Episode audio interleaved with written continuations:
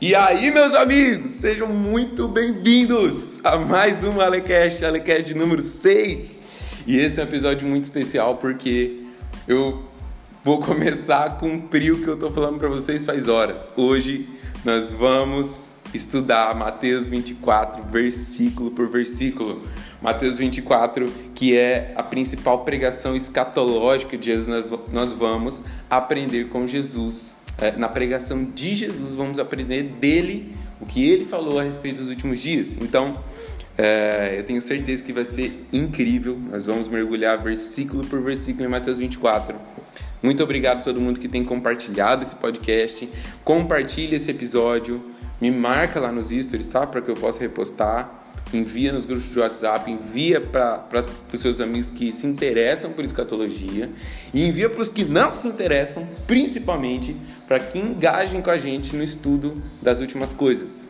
Então, vamos lá, eu sei que vai ser muito é, edificante. Nós vamos mergulhar fundo na Bíblia, vamos desmistificar muitas coisas, vamos desconstruir muitas coisas, mas com muito temor, é, pedindo pela presença do Espírito Santo, nos ensinando a respeito de todas as coisas, é, não por sabedoria humana, mas por poder de Deus, exposição das Escrituras e confiança em quem Deus é e no que Ele está fazendo. Então, fica comigo até o final, eu estou muito feliz e vamos nessa!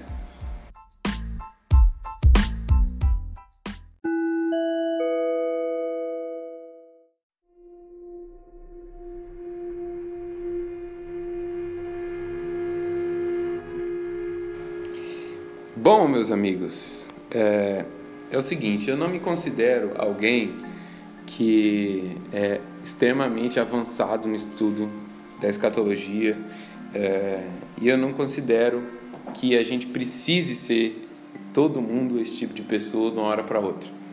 Mas quando a gente lê a Bíblia e a gente entende que a Bíblia diz o que ela quer dizer e ela quer dizer o que ela diz, as coisas começam a ficar muito mais claras. Por isso, é, eu quero fazer cada vez mais isso aqui no podcast com vocês. A gente vai ficar aqui, eu não sei quanto tempo a gente vai ficar em cada versículo. Eu tenho, quero dar muita liberdade é, ao que o Espírito vai falar com a gente é, durante esse estudo, mas nós vamos ler a Bíblia e nós vamos entender a Bíblia. Nós vamos é, entender o que Jesus, qual é a prioridade de Jesus para os últimos dias, com o que, que a gente tem que importar, porque Jesus disse com o que, que a gente tem que se preocupar, com o que a gente não tem que se preocupar, e a gente vai simplesmente ler a Bíblia. Então, se você está com a sua Bíblia aí, é, pegue ela, abra lá em Mateus 24. Mateus 24 e 25 é o mesmo sermão. É, e é o principal sermão escatológico de Jesus. Jesus, nesses dois capítulos, principalmente em Mateus 24, ele traça como que um esqueleto do fim dos tempos, sabe?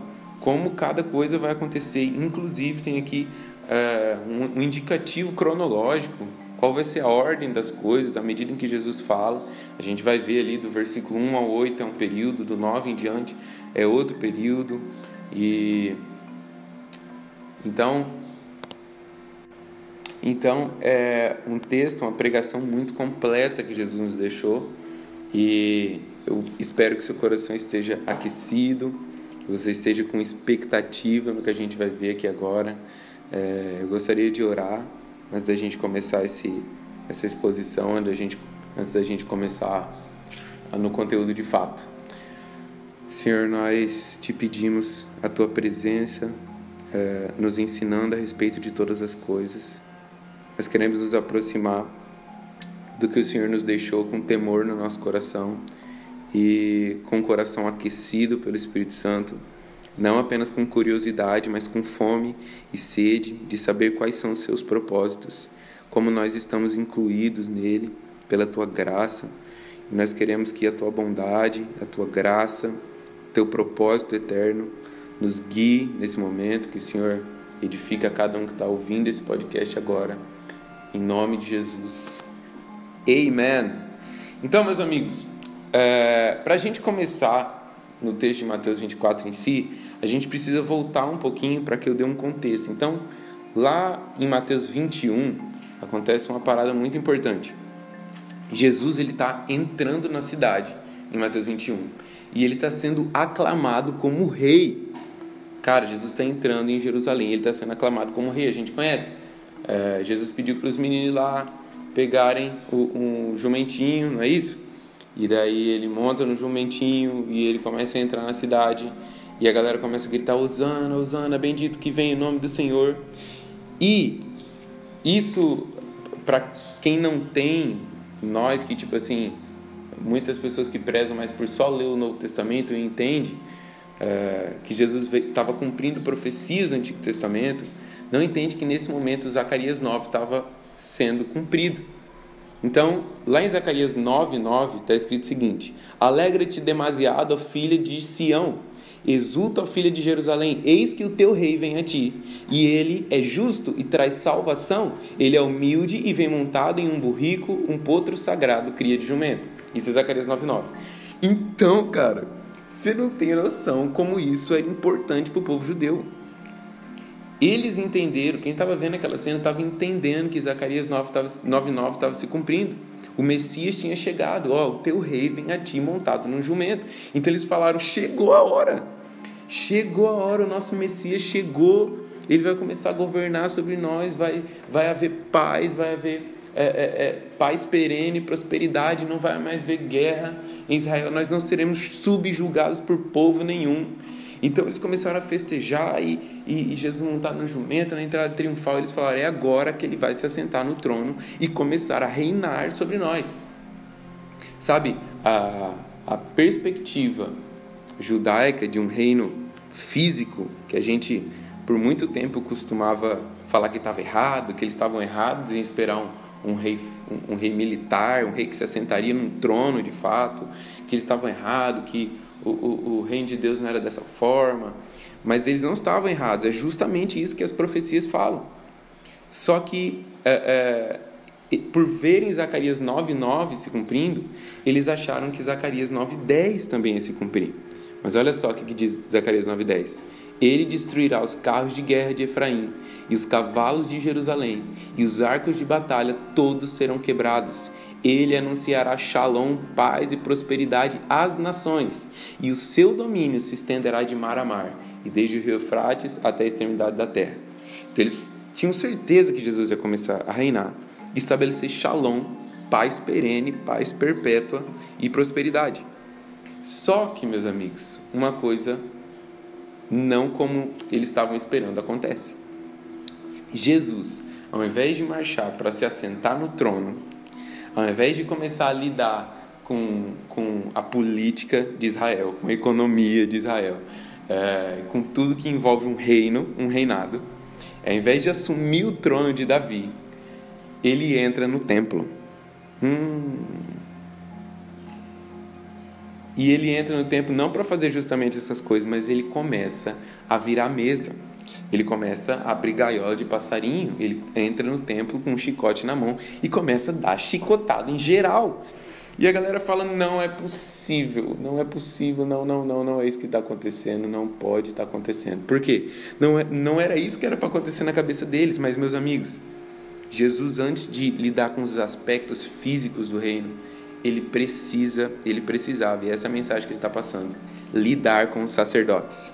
Lá em Apocalipse vai falar que nós somos reino e sacerdotes, ou um reinado de sacerdotes, uma nação de sacerdotes.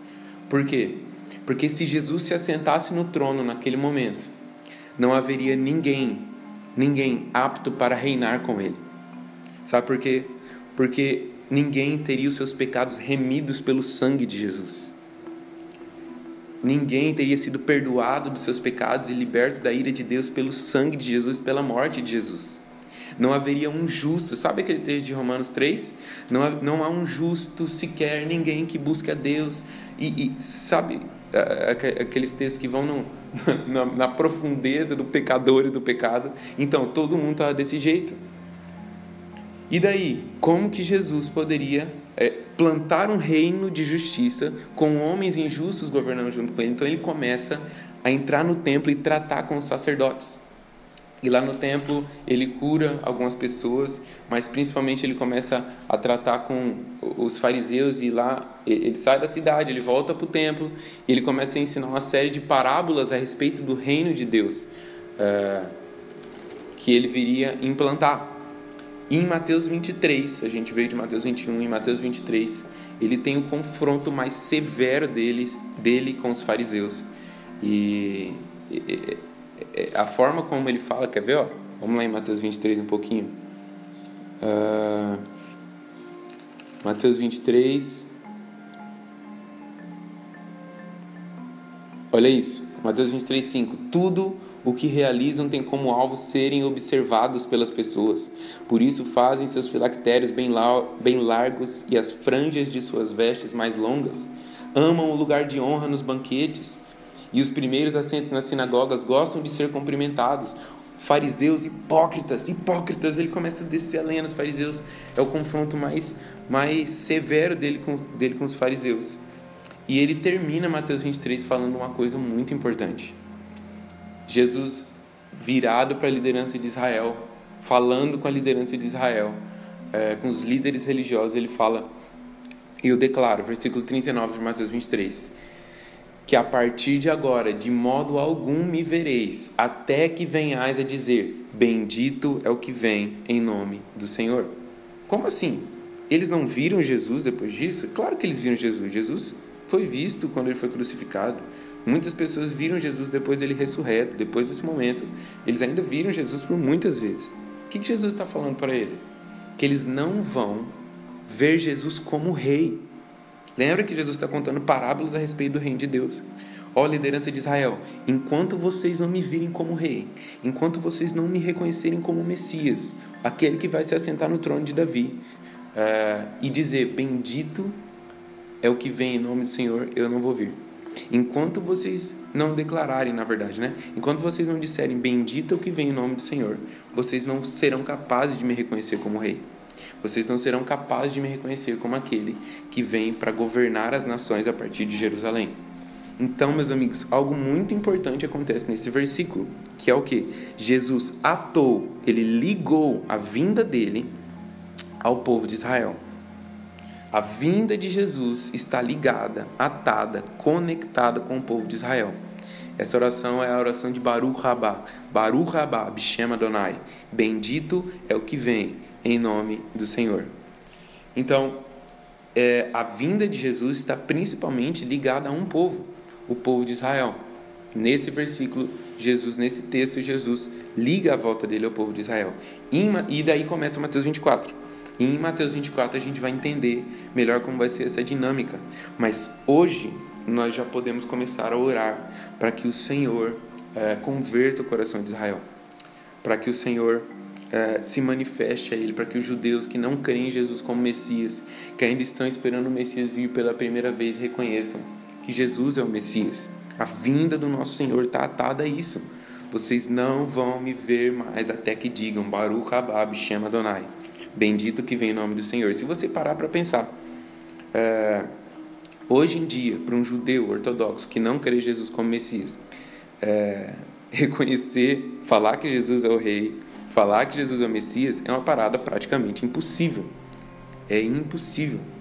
E é justamente em Mateus 24 que a gente vai ver como vão ser as dinâmicas para que o mundo e o povo que está no mundo, o povo de Israel e a terra, sejam um receptáculo perfeito para a vinda do Filho do Homem, para a vinda do Filho de Deus.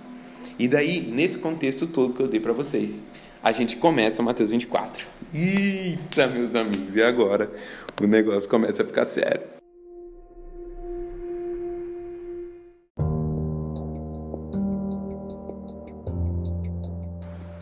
Mateus 24, versículo 1.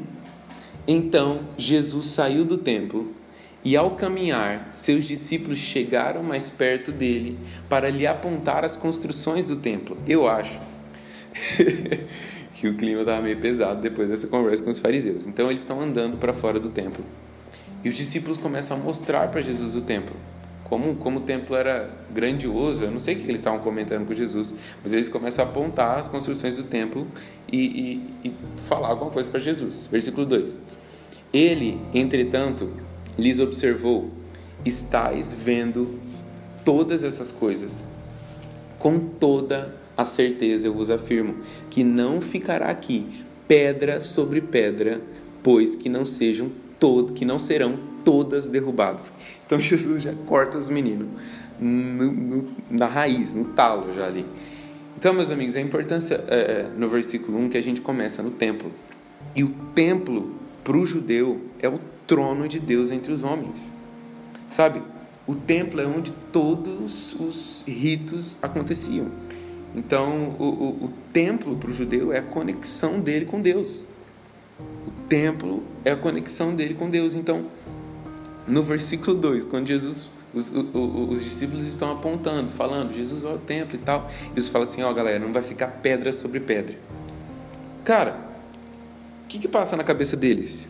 Nós vamos ser um povo que não tem contato com o seu Deus.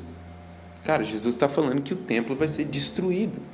Jesus acabou de dar o maior ralo da vida dos fariseus, acabou de ter o maior confronto com eles. E, e ele, ele, ainda fala que o templo vai ser destruído, nós vamos ser um povo que não tem contato com Deus. Deus vai abandonar a gente. E, e, isso no versículo 2. E no versículo 3, Jesus se senta para ensinar os discípulos. Vamos lá. Tendo Jesus assentado no Monte das Oliveiras, os discípulos chegaram até ele e, em particular, lhe pediram: Dize-nos, quando ocorrerão essas coisas? E qual será o sinal da tua vinda e do final dos tempos? Então, olha só, é, deve, deve, ter ficado um silêncio, né? Depois que Jesus falou que o templo vai ser destruído, e eles vão até um lugar que é um Monte das Oliveiras. É, o Monte das Oliveiras é um lugar muito importante no cumprimento da, das profecias. Lá em Zacarias 14, versículo 2 e 3, fala que naquele dia os pés de Jesus estarão sobre o Monte das Oliveiras e ele vai se partir em dois. Então, o retorno de Jesus, quando ele pisar na terra, é, ele não vai descer sobre o Monte das Oliveiras, mas nós vamos ver que Jesus vai ter uma procissão sobre a terra e ele vai andar, e quando ele chegar no Monte das Oliveiras, ele vai partir o Monte das Oliveiras no meio. Então, Jesus está ensinando os discípulos sobre o fim dos tempos, no lugar onde ele vai pisar os pés dele o monte vai partir no meio. Está lá em Zacarias 14, versículo 2 e 3. E os discípulos chegam em particular em Jesus e eles começam a perguntar, eles fazem uma série de perguntas, que na verdade eles querem perguntar é, uma coisa só. Eles perguntam primeiro quando o templo vai ser destruído. Depois eles perguntam quais sinais nós vamos ter de que da sua vinda e quando será o fim dessa era. Mas o que eles queriam perguntar, Jesus, o senhor estava entrando ali no jumentinho e o senhor não começou a reinar e o senhor ainda disse que o templo vai ser destruído. Afinal, quando o seu reino vai vir sobre a terra? Quando é que o senhor vai começar a reinar sobre nós? Por quê? Os discípulos eles tinham dificuldade até de entender que Jesus ia morrer. Quanto mais que ele ia morrer, ressuscitar, subir para o céu, ia começar uma igreja aqui, ele ia fazer dessa igreja uma igreja gloriosa, tal, tal, tal, tal, tal, tal. Então eles não estão perguntando, ah, Jesus, quando é que o João vai escrever o Apocalipse? Para gente, a gente entender melhor essa parada. Ele tá, eles estão perguntando, Jesus, se não foi hoje, se não foi agora, quando é que o Senhor vai começar a reinar? Qual que é o sinal de que o Senhor vai começar a reinar? Quando que, quando que vai ser o fim dessa era? E, e, e o teu reino vai começar. É isso que eles estão perguntando no versículo 3. Versículo 4.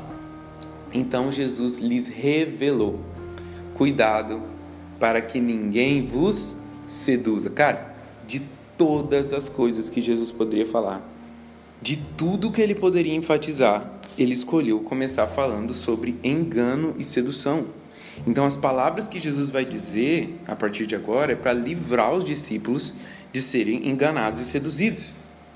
Então, é, os discípulos tinham perguntado qual era o sinal, né? Qual era o sinal da tua vinda? E o primeiro sinal que Jesus fala é o surgimento de falsos cristos. Quando a gente fala de falsos cristos, ou anticristo ou anticristos, Uh, a gente tem um texto lá em 1 João 2. Eu queria que vocês viessem comigo em 1 João 2. 1 João 2, 18.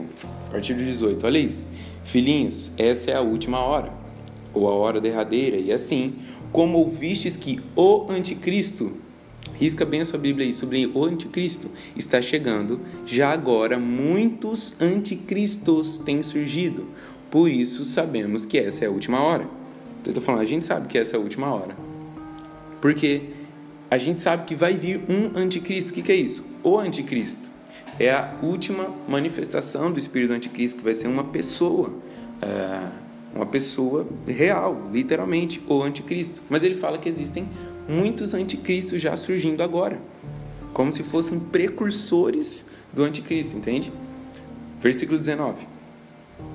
Eles saíram do nosso meio, mas na realidade não eram dos nossos, pois se fossem dos nossos teriam permanecido conosco. O fato de terem nos abandonado revela que nenhum deles era realmente dos nossos. Então, pessoas estavam saindo da assembleia, pessoas estavam saindo ali da igreja, sob a influência desse espírito que ainda se manifestará plenamente. Então, estavam sofrendo a influência desses falsos ensinos, desse ensino enganoso, dessa sedução, desses muitos anticristos que estavam surgindo. E qual era o teor da mensagem deles? Olha só, vamos continuar, versículo 20. Entretanto, vocês têm unção que procede da parte do santo, e todos tendes pleno conhecimento. Portanto, eu, vos, eu não vos escrevo porque vos falta conhecimento da verdade, mas justamente porque a conheceis, e porquanto nenhuma mentira tem origem na verdade. Quem é o mentiroso senão aquele que nega que Jesus Cristo é o Messias? Este é o inimigo de Cristo, aquele que rejeita tanto o Pai quanto o Filho. Todo aquele que nega o Filho, de igual forma não tem o Pai. Quem confessa publicamente o Filho também tem o Pai. Então, qual era o teor da mensagem desses anticristos? E qual vai ser o teor principal da mensagem do anticristo? É, ele quer promover a negação do Messias e da sua divindade. Ou, ah, Jesus não é Deus. Ah, Jesus não é o Messias. É claro que isso é acompanhado de muita dissimulação. Isso é acompanhado de muito sofisma e meias verdades, com o objetivo de não ficar na clara, mas ser o mais destrutivo e enganoso e dissimulado possível. Então a mensagem é, dos anticristos e essa mensagem desse falso ensino, que é o primeiro sinal que Jesus fala da, do surgimento, surgirão muitos, é, o versículo 4, Mateus 24, 4 diz, 24, 5, né? Virão muitos em meu nome proclamando: Eu sou Cristo e desencaminharão muitas pessoas. E a gente viu um exemplo disso agora em 1 João. Uh, o teor da mensagem é que Jesus não é Deus. Cara, isso é muito louco. O teor da mensagem é que Jesus não é o Messias. É, é uma desqualificação, uma mensagem que desqualifica a divindade, a glória, ou a humanidade de Jesus como o Rei, 100% homem e 100% Deus. Essa é a importância de nós conhecermos o nosso Deus. Essa é a importância de nós conhecermos a Trindade. Jesus, primeiro, primeira coisa que Jesus fala, cuidado para que ninguém vos engane. É a primeira coisa, cara. E vamos continuar. Versículo 6. E vós ouvireis falar de guerras e rumores de guerras, todavia não vos desespereis, porque é preciso que tais coisas ocorram, mas ainda não será o fim. Jesus fala, é, o segundo sinal que Jesus dá é guerras. Primeiro sinal, surgimento de falsos cristos. Segundo sinal, segundo sinal, guerras. E ele fala assim: ó, oh, gente, vai acontecer muitas guerras e vocês têm que ficar desesperados. Vocês têm que ficar loucos, vocês têm que construir bunker debaixo da casa, tem que juntar água, tem que comprar água. Quando essas guerras começar, vocês têm que ficar muito doido e ficar preocupado. Jesus fala assim: ó, vai ter guerra, todavia não vos desespereis. Não é para a gente ficar alarmado, meus amigos. Não é para a gente ficar desesperado, meus amigos. Por quê? A estrutura da sociedade do mundo é, é, vai, tá, vai ser mudada, é, vai ser transformada de sinal em sinal, de, de, de vez em vez, para que, o, para que o mundo seja um lugar perfeito para o cumprimento das profecias. Então, o mundo ele vai ser um receptáculo perfeito para o estabelecimento do reino do Messias, o estabelecimento do reino de Jesus. E ele fala que um dos sinais da vinda do reino dele vai ser é, é, guerras, e nós não precisamos ficar alarmados, porque ele falou: é necessário que essas coisas aconteçam. Então, olha só, é necessário que guerras aconteçam.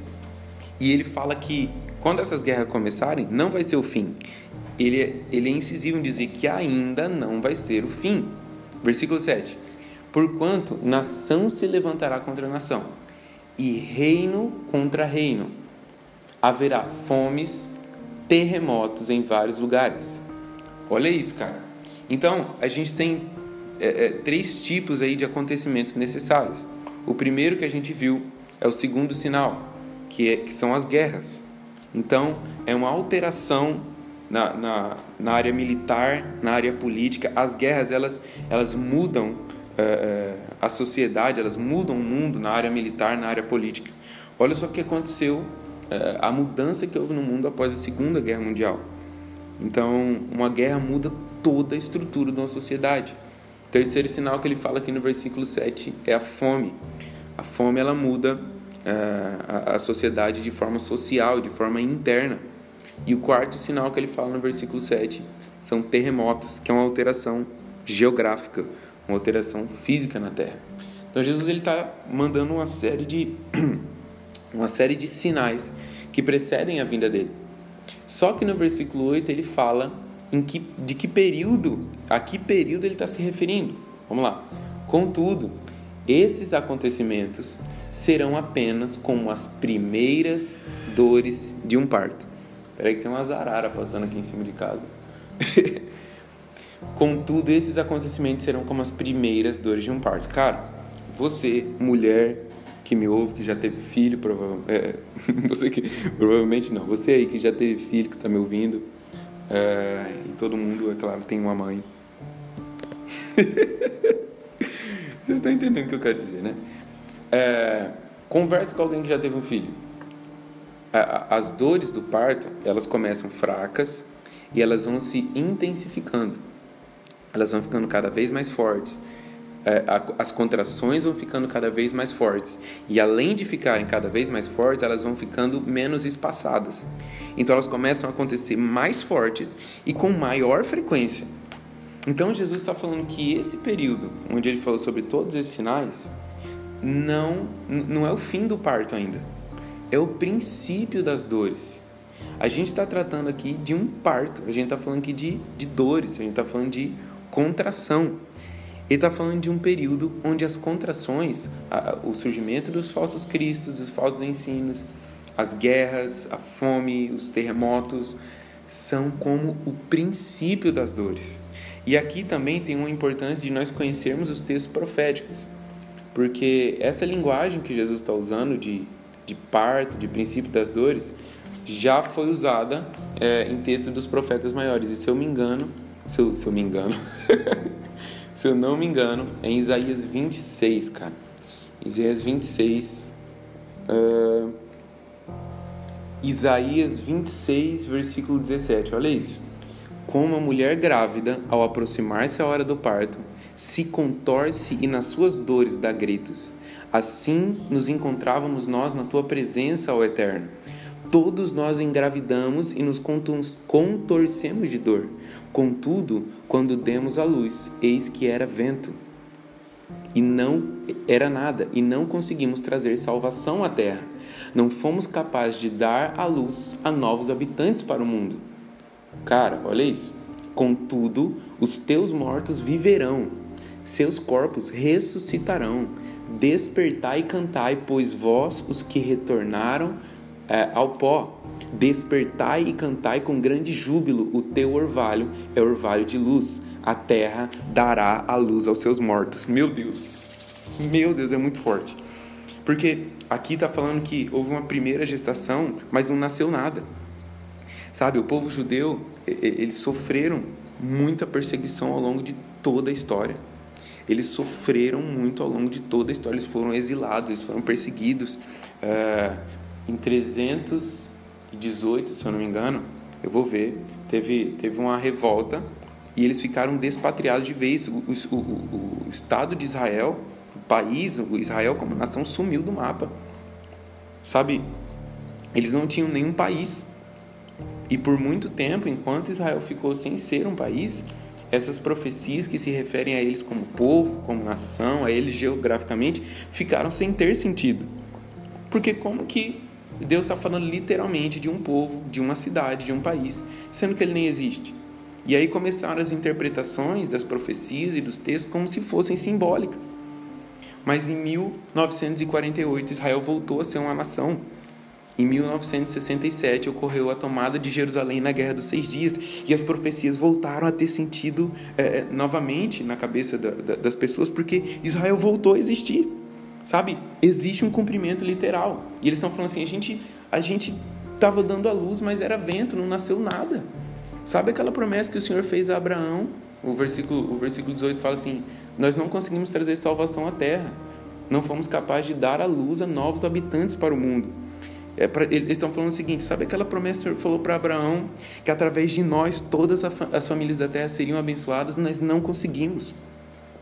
Sabe, nós não conseguimos fazer isso por justiça própria, por mais que a gente já sofreu tanto, isso não aconteceu, a gente deu luz ao vento. Só que o versículo 19 é glorioso de, de Isaías 26, porque fala que os mortos viverão e os seus corpos ressuscitarão e a terra dará a luz aos seus mortos. Está falando da gestação que Jesus está falando lá. Lembra que Jesus está falando do princípio das dores. E aqui Isaías 26 revela para nós que essa gestação, quando ela chegar no momento do bebê nascer, esse bebê se chama ressurreição dos mortos essas contrações, cara, da natureza, essas contrações das guerras, da fome, é, é, de, de, das coisas ficando cada vez mais tensas, as contrações do parto, quando esse neném nascer, os mortos ressuscitarão. O, o, o, a finalidade desse parto é a ressurreição dos mortos. Por isso a terra está se contorcendo sabe? Por isso que, que é, é, é a natureza está se contorcendo aqui no princípio das dores, porque é, os mortos sairão das suas tumbas. Os corpos serão ressuscitados. Nossa, velho, eu começo a ficar muito empolgado. Segura, Alessandro. Vamos lá. Vamos voltar lá para Mateus 24. A gente está no versículo. Qual versículo a gente está, gente? Me ajuda aí. A gente está no versículo 8, né? A gente está no versículo 8, se eu não me engano. Vamos lá. Contudo, esses acontecimentos serão apenas como o princípio das dores de um parto. 9. Então, eles vos entregarão para serem afligidos e condenados à morte, e sereis odiados por todas as nações por serem meus seguidores. Então, no versículo 8 termina um, um, um período é, que Jesus está se referindo, que é o período do princípio das dores, que são essas primeiras dor, dores dos, do parto. Esses sinais que eu falei são é o começo das coisas, é o começo das dinâmicas do fim. E é, eu creio que nós já estamos é, vivendo esse período. Em alguma medida, é, não sei se é no começo, a gente está no meio ou no final, mas nós estamos vivendo o princípio das dores. Provavelmente a gente está vivendo esse período. E no versículo 9 começa um novo período. Deixa eu ver quanto tempo que já tem de podcast. Tem bastante, hein? É, eu vou finalizar com o versículo 9. Caraca, a gente ficou muito tempo em oito versículos, cara. Mas eu, eu tô achando incrível. Mas olha só, no versículo. Vou terminar aqui no versículo 9 e a gente volta na semana que vem, na próxima segunda-feira, na continuação dessa nossa série de Mateus 24, beleza? Vamos lá. Versículo 9: Então vos entregarão para serem afligidos e condenados à morte, e sereis odiados por todas as nações por serem meus seguidores. Tem uma linha, eu acho que vai rolar um, uma participação de Deus aqui no podcast daqui a pouco, através de um trovão. Se rolar, a gente dá um glória. Olha só. Porque caiu um raio aqui pertinho, cara. Olha só. Algumas pessoas dizem. Aleluia. É nós, Jesus. Tamo junto. Eita, obrigado. Gente, tem participação de Deus no meu podcast. Ele deu um, um trovão da sua voz aqui. Ai, nem lembro o que eu tava falando. Ah, tá. No versículo, eh, muita gente diz, até me perdi, que essas coisas aqui já se cumpriram. Sim, Senhor. Ou elas estão se cumprindo, sei lá, ao longo da história. E muita gente diz que isso já se cumpriu em 70 depois de Cristo é, quando houve a destruição do templo. Mas 70 depois de Cristo, quando lá o imperador Tito e Vespasiano, se eu não me engano, cercaram Jerusalém, destruíram Jerusalém, invadiram Jerusalém e teve é, é, a guerra romano-judaica, foi, um, foi um, um começo, um sinal de algo que vai se cumprir plenamente. E o versículo 9 é uma grande, é um grande indício disso. Sabe? Porque não é, não é como se as profecias acontecessem uma vez e de novo e de novo. É que elas é, nós precisamos ter uma análise completa. Essa profecia já se cumpriu plenamente? Segundo o versículo 9, não. Por quê? Porque no versículo 9 fala que nós vamos ser odiados por todas as nações, e isso ainda não aconteceu. Então, esse texto Mateus 24 não se cumpriu plenamente em 70 depois de Cristo e em nenhuma outra época do mundo. Porque o versículo 9 fala que nós seremos odiados por todas as nações. E ser odiados por todas as nações não é ter gente em todas as nações que odeia os cristãos. Porque em toda nação tem gente que odeia os crentes. Mas quando ele fala de nações aqui, está falando de uma institucionalização da perseguição, uma institucionalização de ódio aos cristãos. Cara, e aqui, eu acho, não sei se eu começo o próximo episódio aí, lá em, no Salmo 2, que é um salmo extremamente importante para o fim dos tempos, eu acho que eu vou fazer um episódio só sobre o Salmo 2, é, fala que os reis da terra se reúnem e falam: rompamos as nossas correntes com Deus. Nós não queremos mais ficar presos a esse Deus retrógrado, a essa Bíblia antiquada. Nós queremos ser, é, é, esquecer, nós queremos apagar Deus da história, nós queremos matar Deus. Os reis da terra têm o objetivo de extinguir Deus.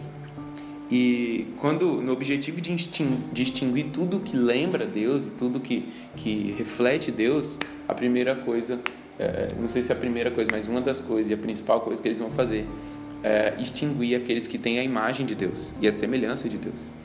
Então haverá uma institucionalização em todas as nações de ódio aos cristãos. E, e quando eu falo institucionaliza, institucionalização, é que vai haver uma, uma legalização de perseguição aos cristãos. E não somente uma legalização, mas uma. Como fala? Quando você quer que aquilo aconteça, um reforço. Não é reforço, gente. Um estímulo. Obrigado. Um estímulo. Por exemplo, recompensa por quem entregar um cristão. Sabe? É por isso que a gente vê é, é, em outros textos Jesus falando que. É, haverá ódio entre irmãos e irmãs, entre família, entre pais e filhos. Vocês entendem o nível de pressão? Isso já acontece em algum nível em algumas nações da terra, mas aqui no versículo 9 fala que nós seremos afligidos e condenados à morte, seremos odiados por todas as nações. E quando a Bíblia diz todas, ela quer dizer todas as nações. E, e, a perseguição não é por nada mais além de ser seguidor de Jesus, como o versículo 9 fala. Então, a partir aqui do versículo 9, nós começamos, até o versículo 14, nós começamos num período que é a intensificação das dores. Nós vimos ali o princípio das dores, e no versículo 9 são as dores mais intensas. E eu vou deixar para entrar nas dores mais intensas no próximo episódio. Beleza? Então, meus amigos, compartilha aí esse episódio, nos ajude divulgando. Eu creio que é da vontade de Deus que mais e mais pessoas comecem a ter acesso à mensagem da vinda de Jesus, não como a gente sempre aprendeu no senso comum. Por isso que eu estou aqui é, expondo vocês as Escrituras, porque eu não quero que vocês confiem em mim e vocês acreditem no que eu falo. Eu quero que vocês vejam as escrituras, que vocês comparem o que eu falo a Bíblia e quando vocês verem falando algo, uma parada errada, que vocês mostrem na Bíblia, por favor, porque nós precisamos amar a mensagem que Jesus deixou para nós. E nós precisamos amar e, e, voltar o nosso coração e nossos olhos para as advertências que Jesus deixou para nós. Ele quer que nós nos preparemos. E a gente não pode ficar só esperando o retorno de Jesus, esperando ser arrebatado, porque isso pode e provavelmente não vai acontecer. Pode não acontecer e provavelmente não vai acontecer, como a gente vai ver ao longo de Mateus 24. Então, é, compare o que eu estou dizendo nas escrituras, seja como os bereanos, que ouviam o que Paulo falava, ia nas escrituras para ver se o que ele falava estava de acordo com as escrituras. E no próximo episódio a gente volta na intensificação das dores e prossegue daí, beleza? Compartilha aí, obrigado por ter ficado comigo até aqui. É, mande para um amigo e até o próximo episódio. Falou!